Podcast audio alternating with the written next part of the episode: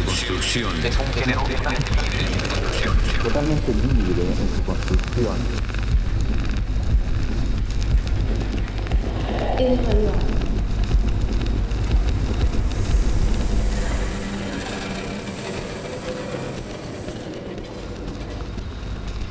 Radio art is the invitation that we make to the receiver, the radio listener.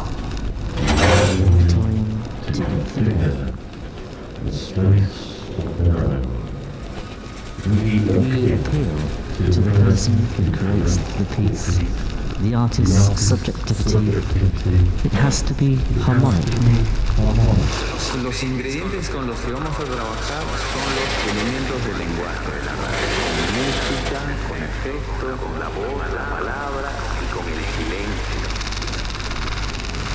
Es radio. It has to sound good. It is a completely free genre when it comes to framework.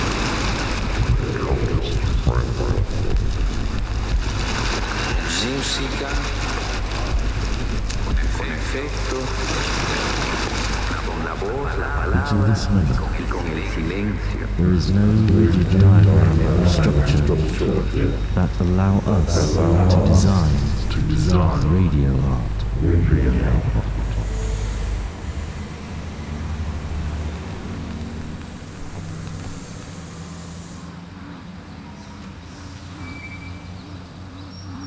You're listening to the noise, the message.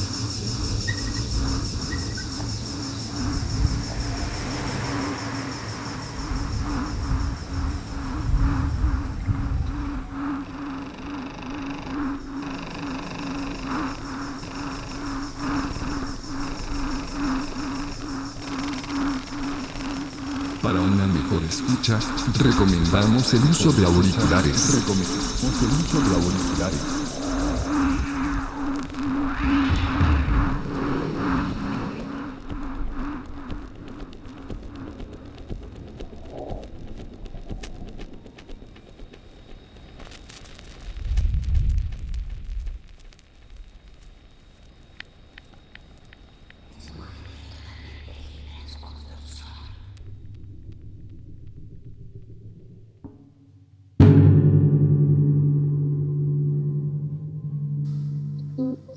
Hola, hello, Hi.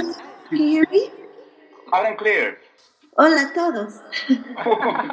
¿Qué tal? ¿Qué tal? I'm so glad to finally meet you, Maria. And to finish my fan rant, I got the chance of getting your book. That's very hard to find now. There, there's no more in print. It's only in PDF form. yeah. People keep asking, and I'm like, no, I'm not making any more. I have to revise it now. Um, now that I work with the double needles, which I can talk about in this interview, um, it add a new section, techniques with double needle, double-headed needle. That's So going to be another 50 pages. it's a lot. Great. Great, Yeah. great. We'll get it again. We'll get it again. no matter how. There's always something to do, you know. yeah, absolutely. So this is is pre-recorded for a radio thing, or is it already online right now? What's going on? Yeah, I'll, I'll get the chance. I'm not, I'm not sure if you're watching Franco. Franco's in Argentina and I'm in Chile. Oh, yeah. So,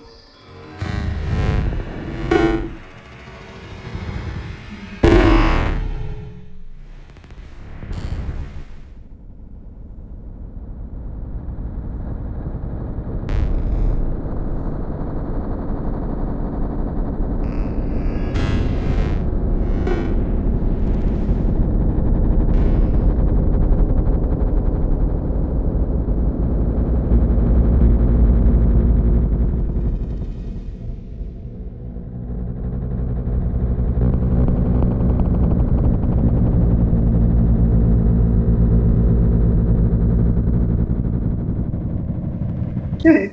Soy María Chávez. Uh, vive en Brooklyn, New York, pero nací en Lima, Perú.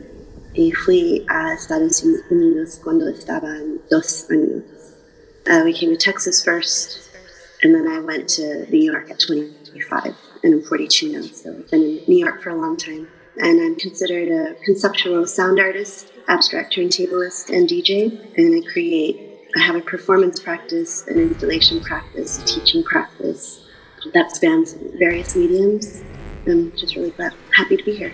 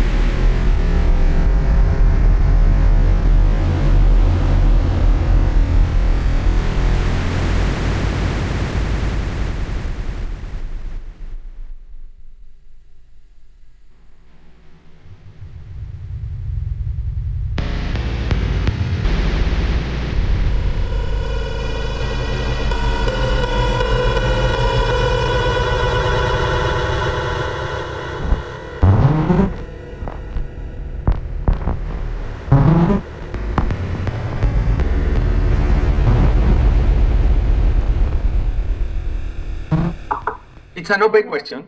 Yeah, I feel like you still want to know how. And I'm trying to tell you that you'll never know. In the nicest way possible. because I don't know either, honestly. Uh, it's a hard question. Um, but I will say that during my time, uh, my medical sabbatical, when I had my brain surgery, uh, it was about a four year period of not working, not performing live in front of people.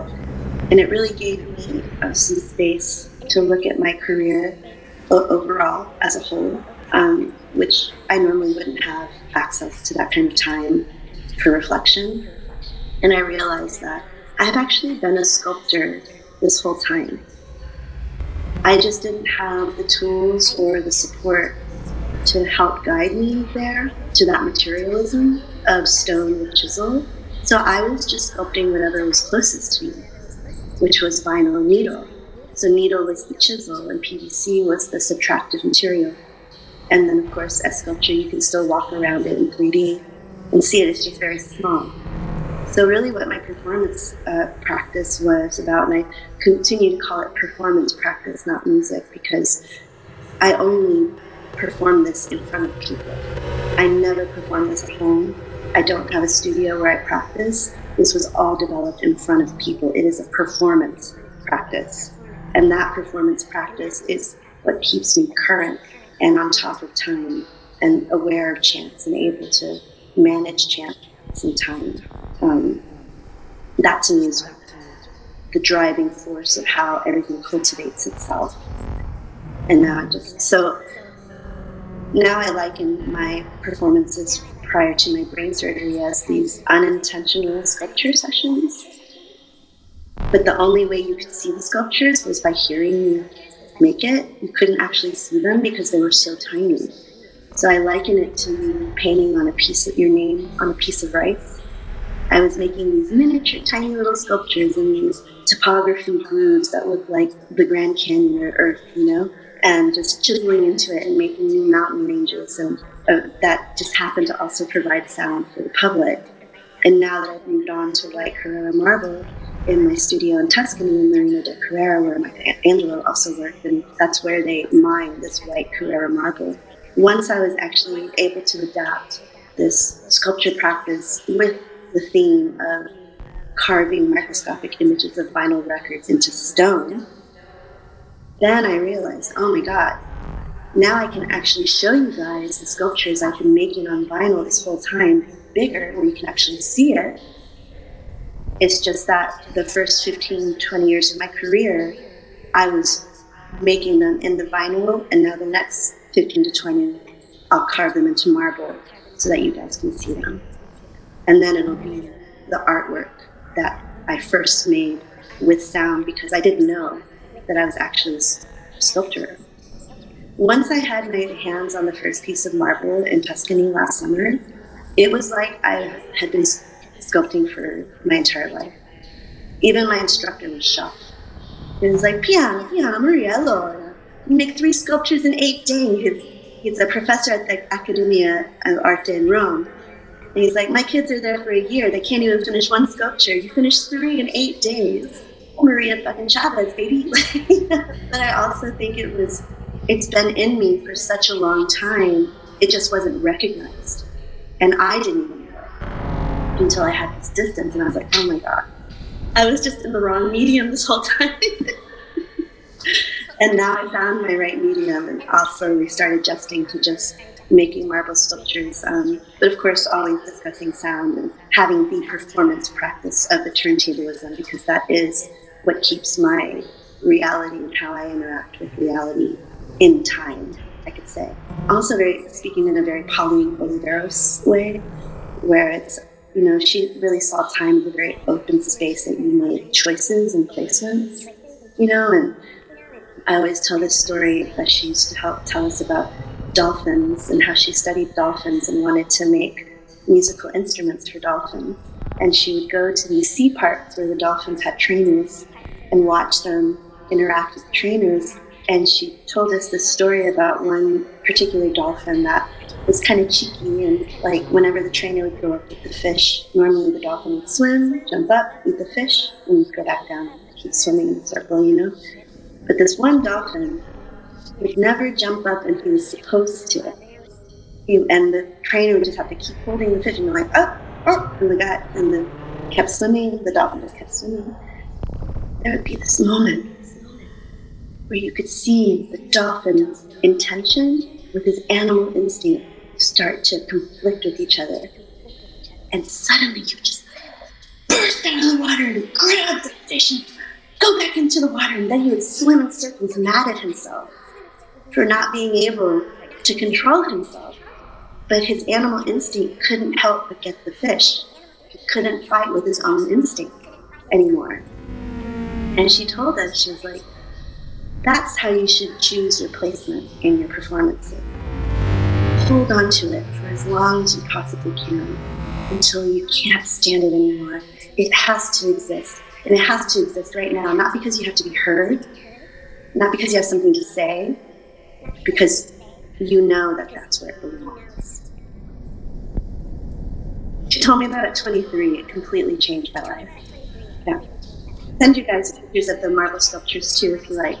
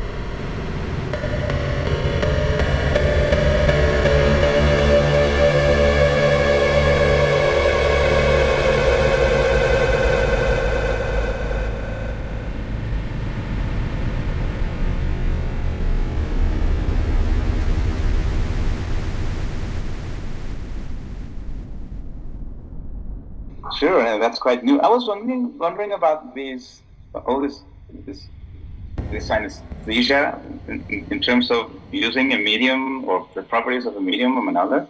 And I was wondering, in, in that sense, in retrospective, how, how did you perceive your work with Ghost Hemiola when you did the, this Ghost Hemiola version? Mm-hmm. Which I understand had you working with um, a digital audio editor and it all. Mm-hmm. Was it too alien to your practice working with a that kind of workstation and that kind of format? I mean, I love a good challenge, clearly, you know, and I think some of my best pieces provide such a like the dolphin with its own animal instinct and intention. Once I get into this mode of like, this isn't working, why isn't this working? I normally take a deep listening step back, a Pauline Oliveros step back, where I, she has this other practice where she says, listen as if you have ears on the bottom of your feet, and you just take a very slow walk. And by doing so, it just makes your listening more acute because you're, you're having to pace yourself very slowly, but you also don't want to step on your ears too hard. You know? And whenever I find myself in these moments of challenge and conflict, like with Ghost Hemiola, everybody else was using razor blades to cut into these empty grooves of no sound, which I thought was really great. Stefan is an amazing um, artist in his own right. I think he has actually a Ghost Hemiola exhibition up right now in Europe um, that I can maybe send you guys info about look at. I think he's posted about it, but and uh, when he invited me to perform or to create, he's like, "I want you to break it. I want you to do your thing with it." And I was like, "Well, yeah, okay, I can do that, but there's nothing there. It's just going to be glitches." And you know, and I was like, "Well, maybe I can finally make techno. Maybe I could try. I mean." Everyone's wanting me to make music, music. You know, I keep saying no, but maybe I can. This is a good format to do it. And so I found a big, nice group of uh, glitchy sounds that I thought were interesting from breaking the record and performing it on my double needles and just trying to extract whatever I could out of it. And then I tried to put it all together as a techno track, and it took like two hours, and I only finished like a few minutes, and he wanted 60 minutes. And I was just like, I can't do this. I can't. I don't know how to how to make this come together in this way. I'm having this conflict. I have my intention what I think I want, but the piece is telling me that this isn't what it wants to become, and I'm not listening. So, what does it want? And I sat on it for a little bit, and I realized, oh my God, you're just making a sonic version of your gigantic watercolor paintings of microscopic images of vinyl records. You have all of these amazing glitches. Why don't you spread them out and slow them down um, instead of being a two second glitch, I made them 20 minutes to 60 minutes long, just depending on how it sounded. Um, I kept the pitch the same in order to create this glitchy, malfunctioning sound that isn't supposed to be there, um, which is also the turntable doesn't work anyways, the glitch. I mean, the glitch on the turntable is skip, that is the first glitch. That is a manual glitch. That is the physical representation of a glitch that you then experience in digital form. So to me, it's like it was just sort of falling into place once I started to think about it longer instead of all together to make a rhythm for music. And then once I started to listen to them, I realized what I was doing was I was making a, a sonic walk. So Ghost Hemiola, Maria Chavez plays Ghost Hemiola, is actually a choose your own adventure sonic walk there is no chronological order. It's really do you want to go walk through this vinyl groove? Do you want to walk through this one? Do you want to walk through that one or that one? And these pieces, each piece is a representation of my gigantic watercolor paintings that are of microscopic images of vinyl records because it looks like the Grand Canyon. It looks like you could walk into it. And so the next version I hope to be virtual reality walk where we actually start to really walk through the grooves. And then the marble sculptures, I want to make them life size, so large that you walk in the groove yourself. And it's a representation of a microscopic image of a vinyl record, huge and in white marble. And I was like, this to me will take up the rest of my life. Cool, great, got it.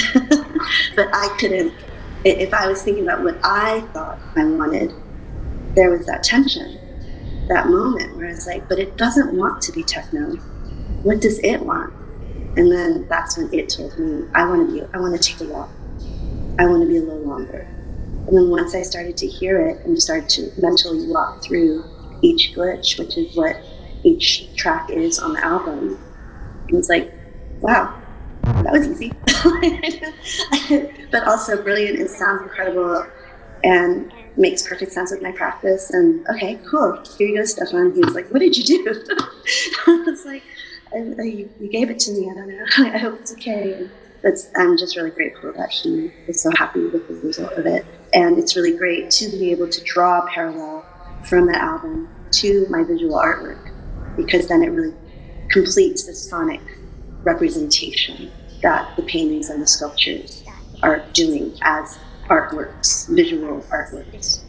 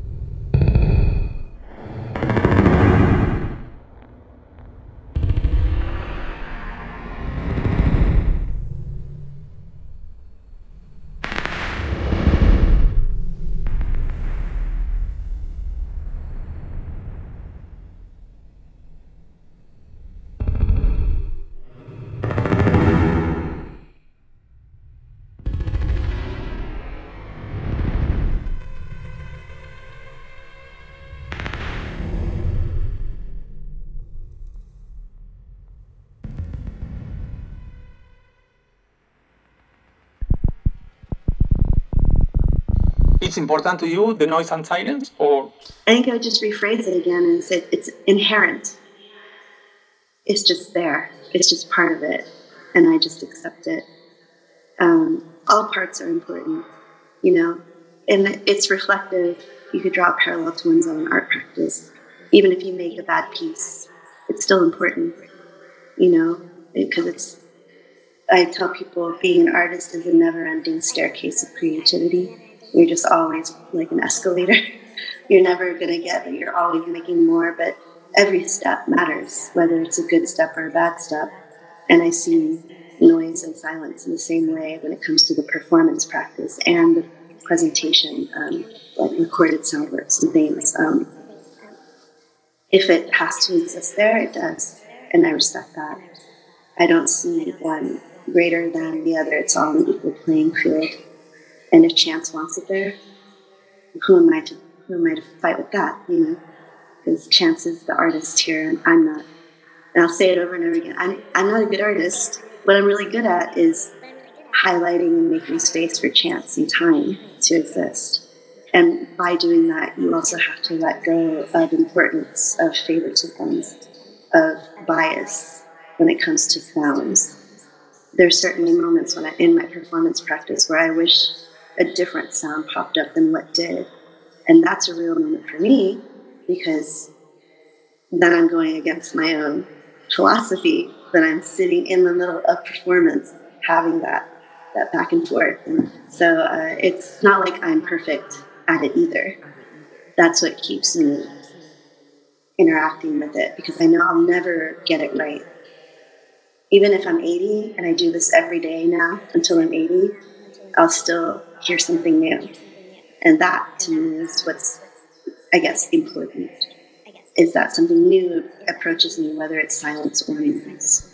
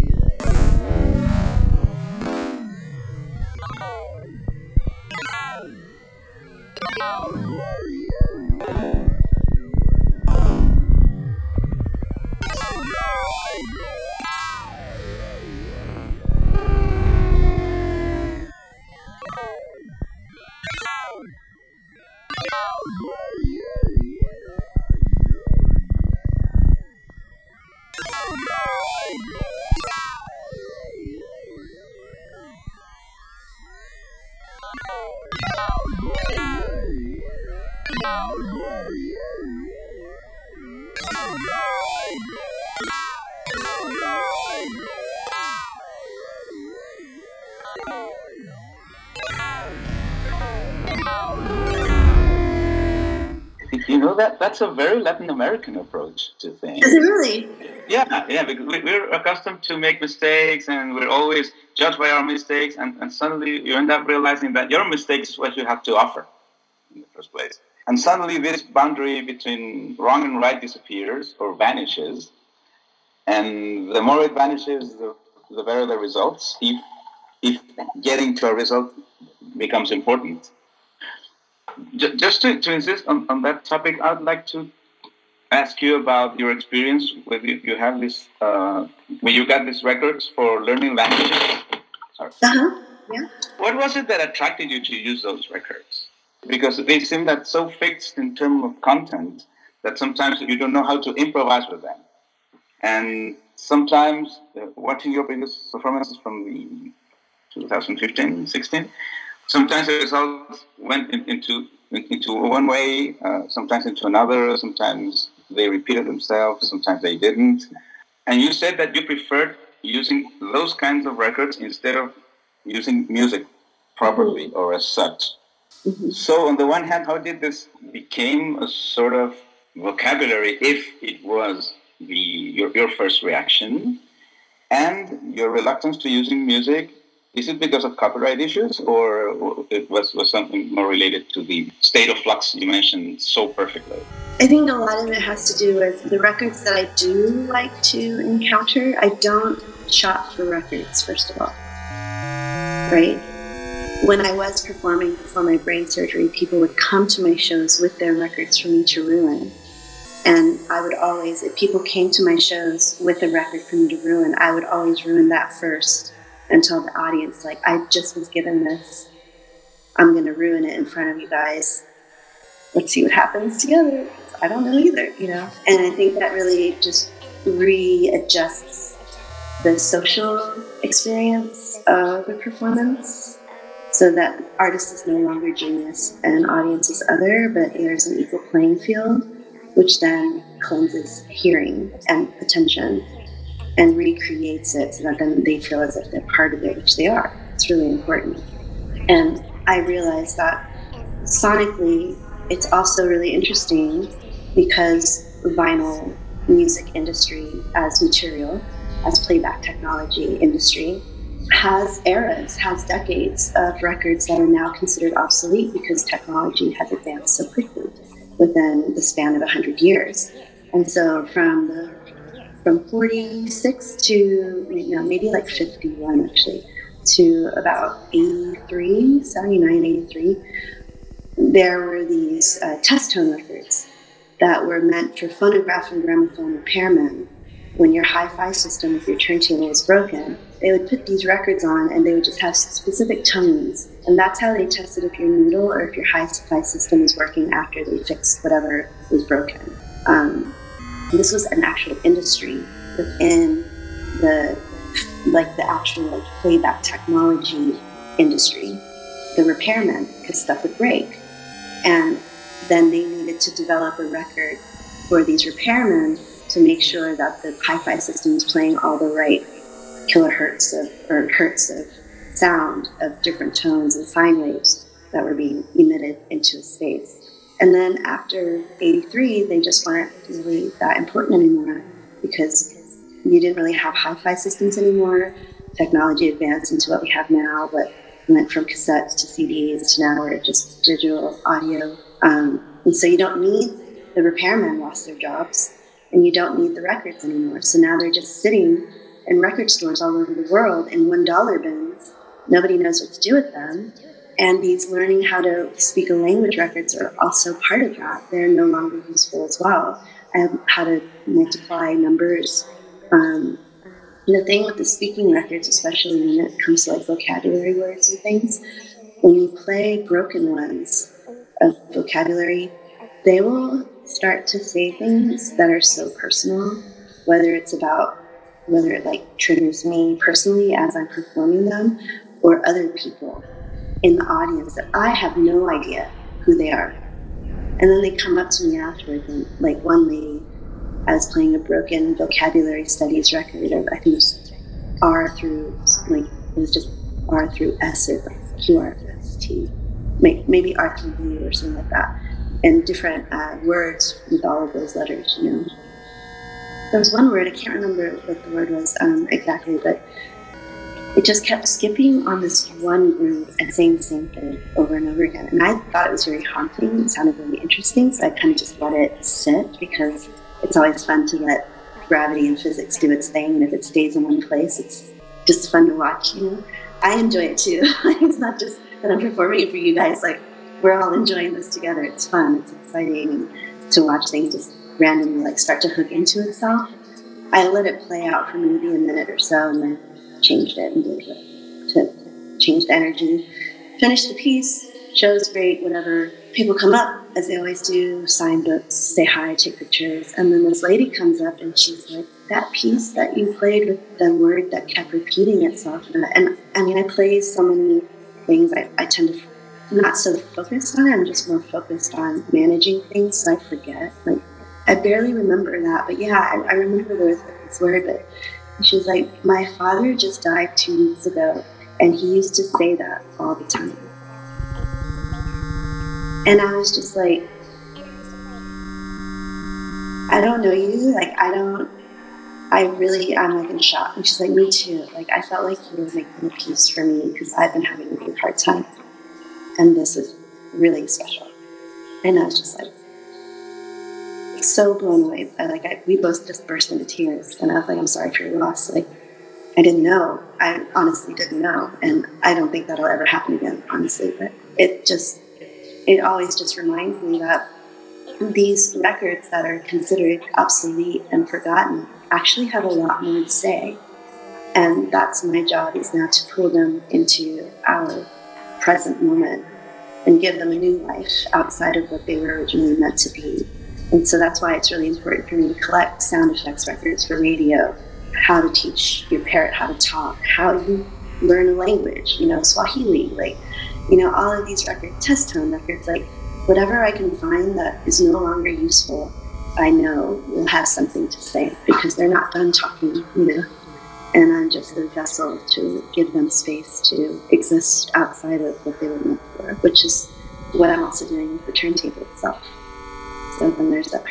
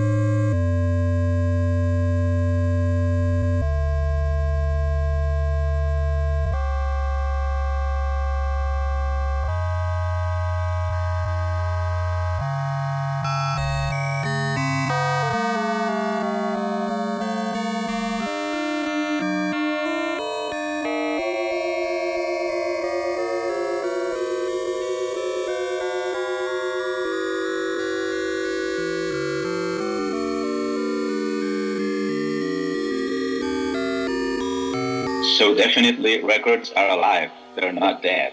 Absolutely. I believe so. Sometimes I'll walk around in some random city when I used to tour before my surgery, and there'd be like a broken shard on the sidewalk. And I'd be like in London or Paris or something. and it's like almost like a lost dog, like looking at me. And I'm like, come on, let's go. And put him in my bag and keep going. And then it's like hanging out with its new friends.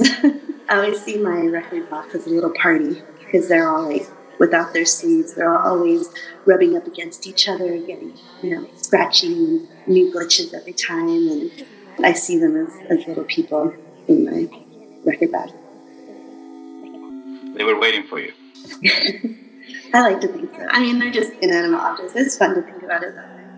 But also on the other side of it, when people think about needles and how sensitive they are, and oh, poor needles, and oh, poor turntables, and oh, you're breaking records, poor records. I'm like, you know, objects don't have feelings, right?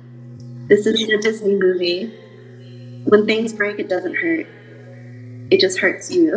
it doesn't hurt me.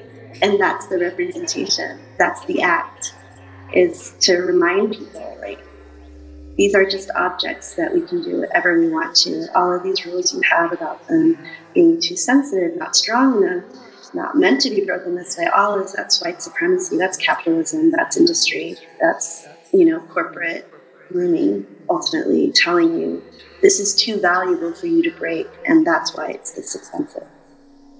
And I'm looking at it like, cool, let's see what happens. and yeah, so it's like I'll see my records as people, but when people look at my equipment as people, I have to remind them that they're objects. so it's a back and forth.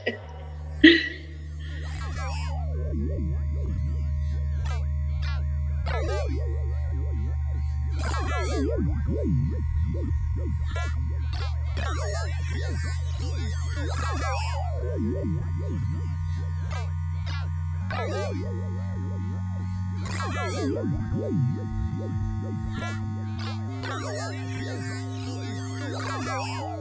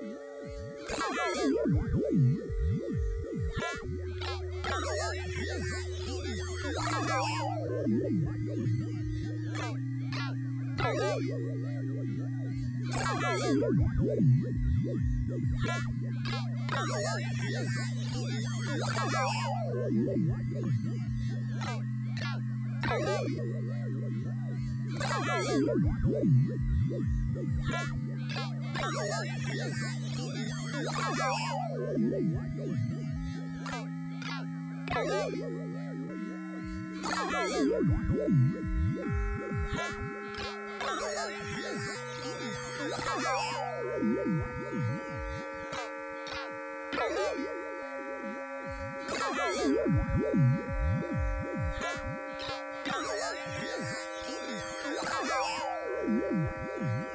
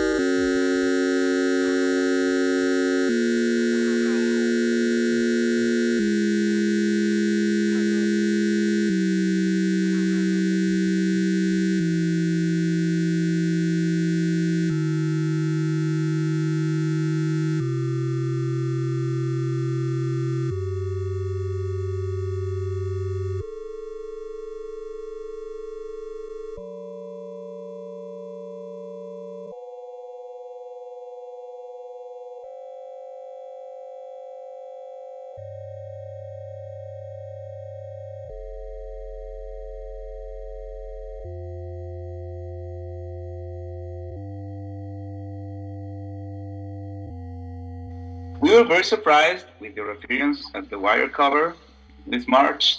We were very proud, on the one hand, of watching these three wonderful artists together, and the fact that you're going to play as a trio is tremendously exciting for us.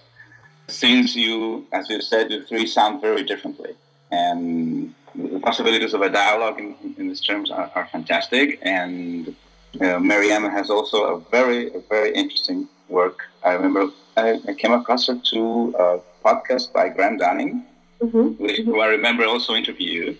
Mhm. And that's very one one of the most fascinating things of that. So, but on the other hand, you start thinking about the idea of um, since we were talking about capitalism, uh, the this quality that capitalism is like water, so it starts melting everything, and the idea of March as the Women's Month or the Women's Day, which is not, it's mostly commemoration more than a celebration starts getting to our minds in terms of what, how much of this is getting profit from the date and the imaginary around the date, and know, what percentage is real interest in what you're doing.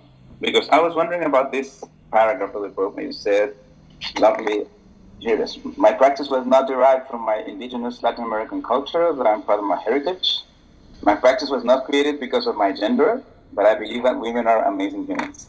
Mm-hmm. Do you feel sometimes is there a mixture of these two things in this, by the way, very well deserved interview and very well deserved recognition? What weighs the most in, in, in this case? The, the fact that you, you three appeared together, coming from those backgrounds, or the fact that it was uh, something to put because of, like what Disney does. Disney had also a Women's Month, and they have also an LGBTQ plus month, and after the month, it, it just went back went back to normal.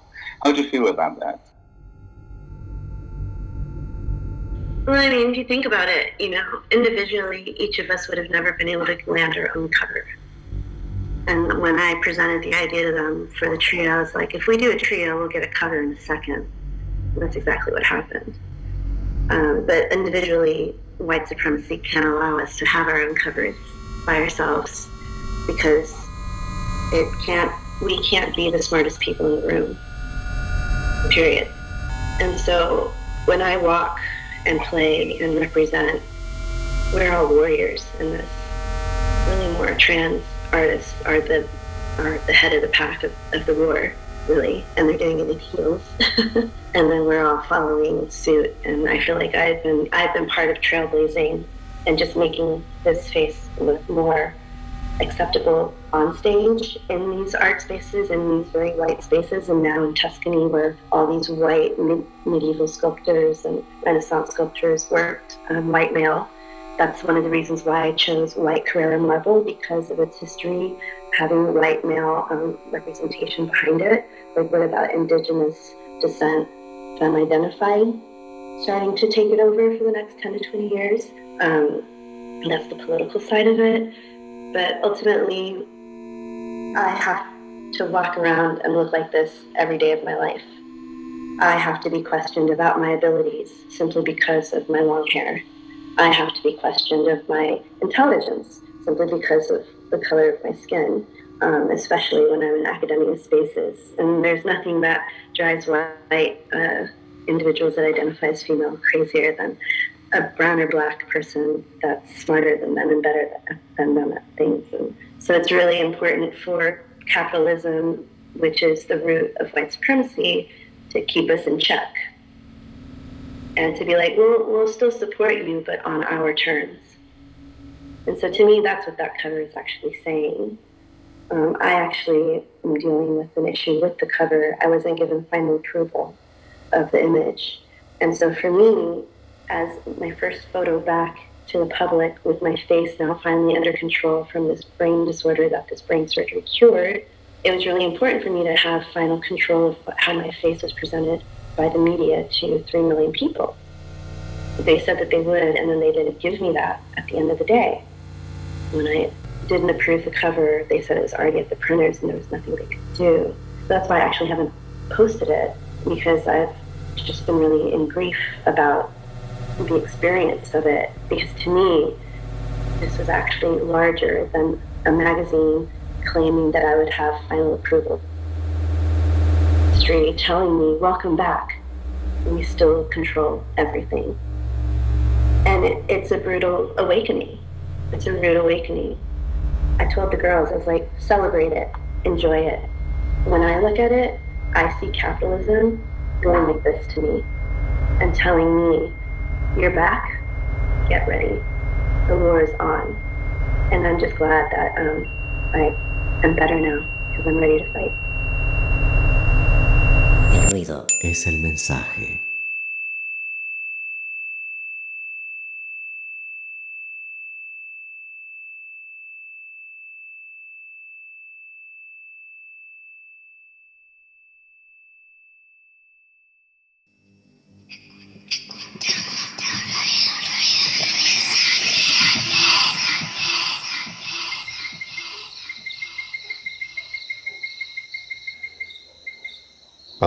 Dice la rana, escúchame, ¿eh? Esto recién empieza.